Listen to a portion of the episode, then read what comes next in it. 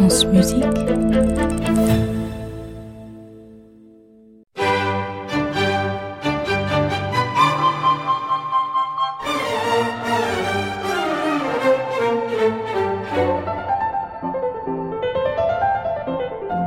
journal intime de Mozart.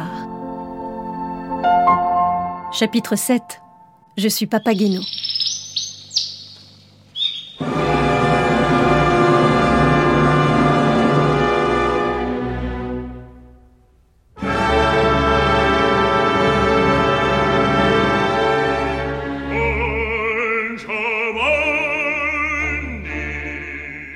Voici qu'à l'instant j'apprends une nouvelle qui m'afflige extrêmement.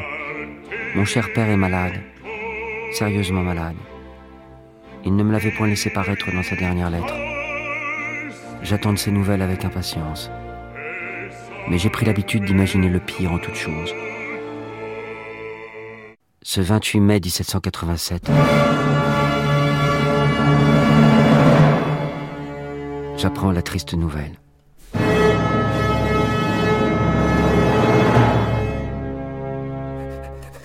Mon père, celui qui a fait de moi ce que je suis, celui auprès de qui je voudrais encore me blottir, nous a quittés. Je revis toutes nos heures passées ensemble, ses leçons de violon, de clavecin, nos voyages, nos promenades, sa patience à recopier mes premières compositions. Puis quelques jours plus tard, j'ai le chagrin de voir mourir mon petit étourneau. Je l'ai enterré au fond du jardin et lui ai chanté ma prière. Je suis à nouveau dans l'humeur de travailler. Je me suis installé à ma table. Le feu ronronne dans le poêle à faïence. La nuit est devant moi. Je suis à l'avant-veille de la première représentation de mon opéra Don Giovanni. Et mes amis s'inquiètent car je n'ai pas encore composé l'ouverture. Il faut impérativement que j'écrive ces premiers accords, celle du destin d'un homme, Don Juan.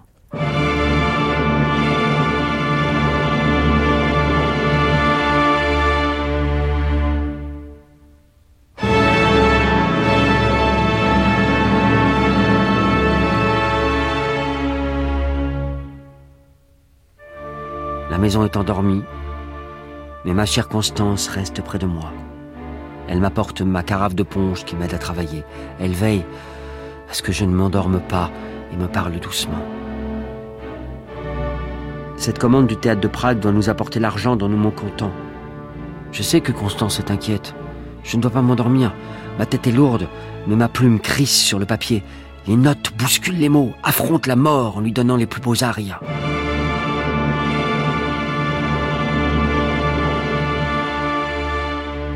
Cette musique envahit tout mon être. Le rideau se lève.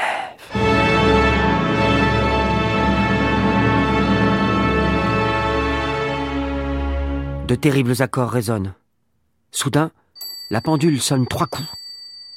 Je me suis endormi. L'ouverture n'est pas encore terminée. Cinq heures sonnent, c'est l'aube, l'ouverture d'un nouveau jour. Sept heures sonnent, l'ouverture de Don Giovanni est achevée.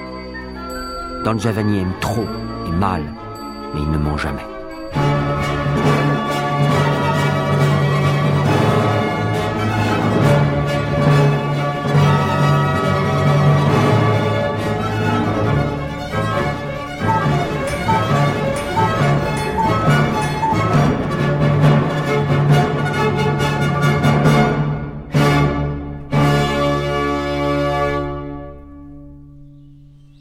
Depuis le départ de Constance, je me trouve toujours entre l'espérance et la crainte.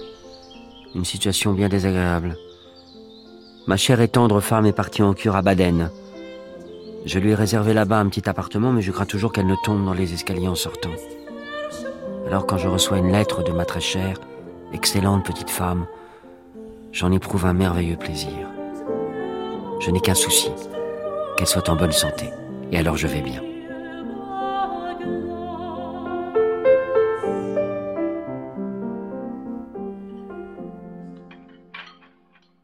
Hier soir, alors que je m'apprêtais à dîner seul, comme à l'ordinaire, je n'ai pas trouvé notre vieille vaisselle. J'ai donc pris la blanche avec les personnages et posé le chandelier à deux branches avec ses bougies devant moi. Je me suis doucement mis à chanter l'air de mon papageno. Dans mon nouvel opéra La flûte enchantée, il nous rend si heureux en chantant Je suis l'oiseleur, me voilà toujours joyeux, et ça, hop ça ça. Le brave et joyeux Papageno, c'est le gay oiseleur, le messager de l'amour. Pour lui, comme pour moi, aimer et vivre, c'est tout un. Si l'amour disparaît, alors nous aussi, nous pouvons disparaître. Comme nous nous comprenons. Comme je ressens sa douce mélancolie.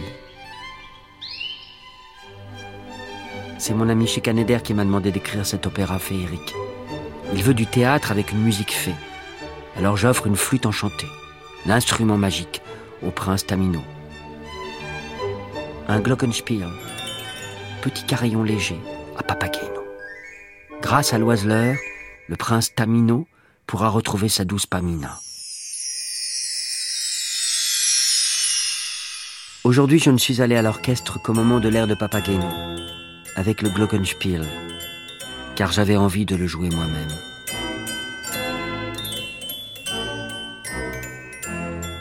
Puis le soir, j'ai accompagné la mère de ma femme, Madame Weber, à la représentation. Elle n'a pas compris mon opéra. Je suis triste quand on ne regarde que le spectacle, mais que l'on n'entend pas le sens de la musique. C'est insupportable si l'on rit de tout.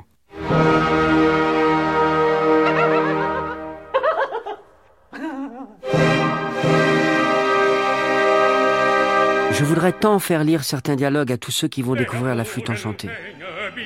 Mon cœur me dit que lorsque je dirai adieu à la vie et m'envolerai jusqu'au soleil, je chanterai tout bas l'air de mon papageno. Depuis quelques jours, des maux de dents et de tête me retiennent chez moi. Et j'ai tant à faire. Je dois donner des leçons. Je voudrais aussi organiser des concerts auxquels le public s'abonnerait durant les mois d'été. Mais avant tout, je dois rembourser mes dettes. Pour obtenir l'aide de mes fidèles protecteurs, il me faut à nouveau les supplier dans mes lettres. Tous ces tracas m'empêchent de terminer mes quatuors à cordes. J'ai pourtant l'intention de les faire jouer chez moi samedi prochain. Je ferai venir quelques amis. Hier, mon état était encore supportable, mais cette nuit, la douleur était si forte que je n'ai pas pu fermer l'œil. Sans doute était-ce lié à l'étrange visite que j'ai reçue et qui m'a empêché de trouver le sommeil.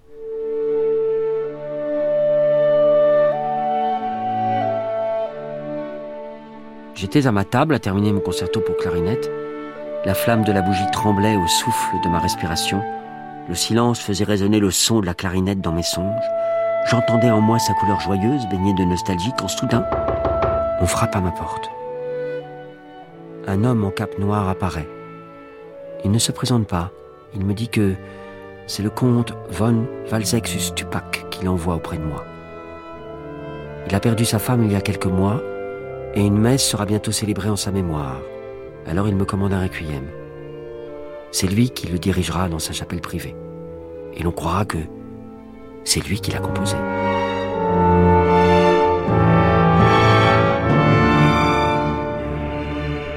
La somme promise est importante. Je commence aussitôt à écrire.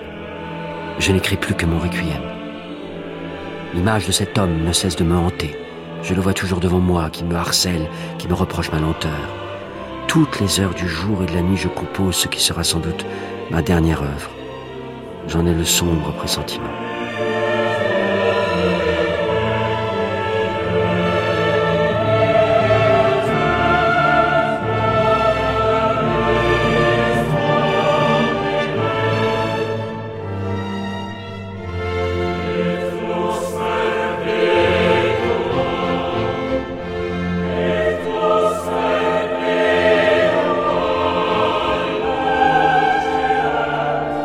Plume tente, malgré mon extrême fatigue, d'écrire sur le papier les paroles de prière. Jour de larmes que ce jour, qui verra ressusciter de sa cendre l'homme coupable qui va être jugé. Pardonne-lui, ô Dieu, ô doux Seigneur Jésus, donne-lui le repos.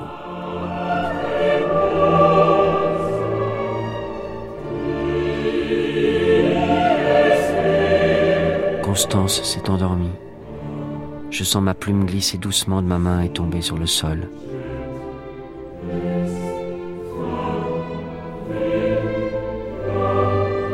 J'entends mon doux papageno.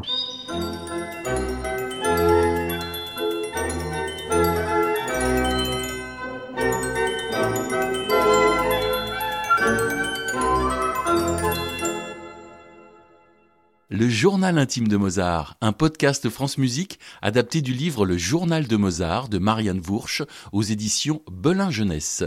Écrit et produit par Marianne Vourche, lu et incarné par le comédien Nicolas Vaude, réalisé par Sophie Pichon.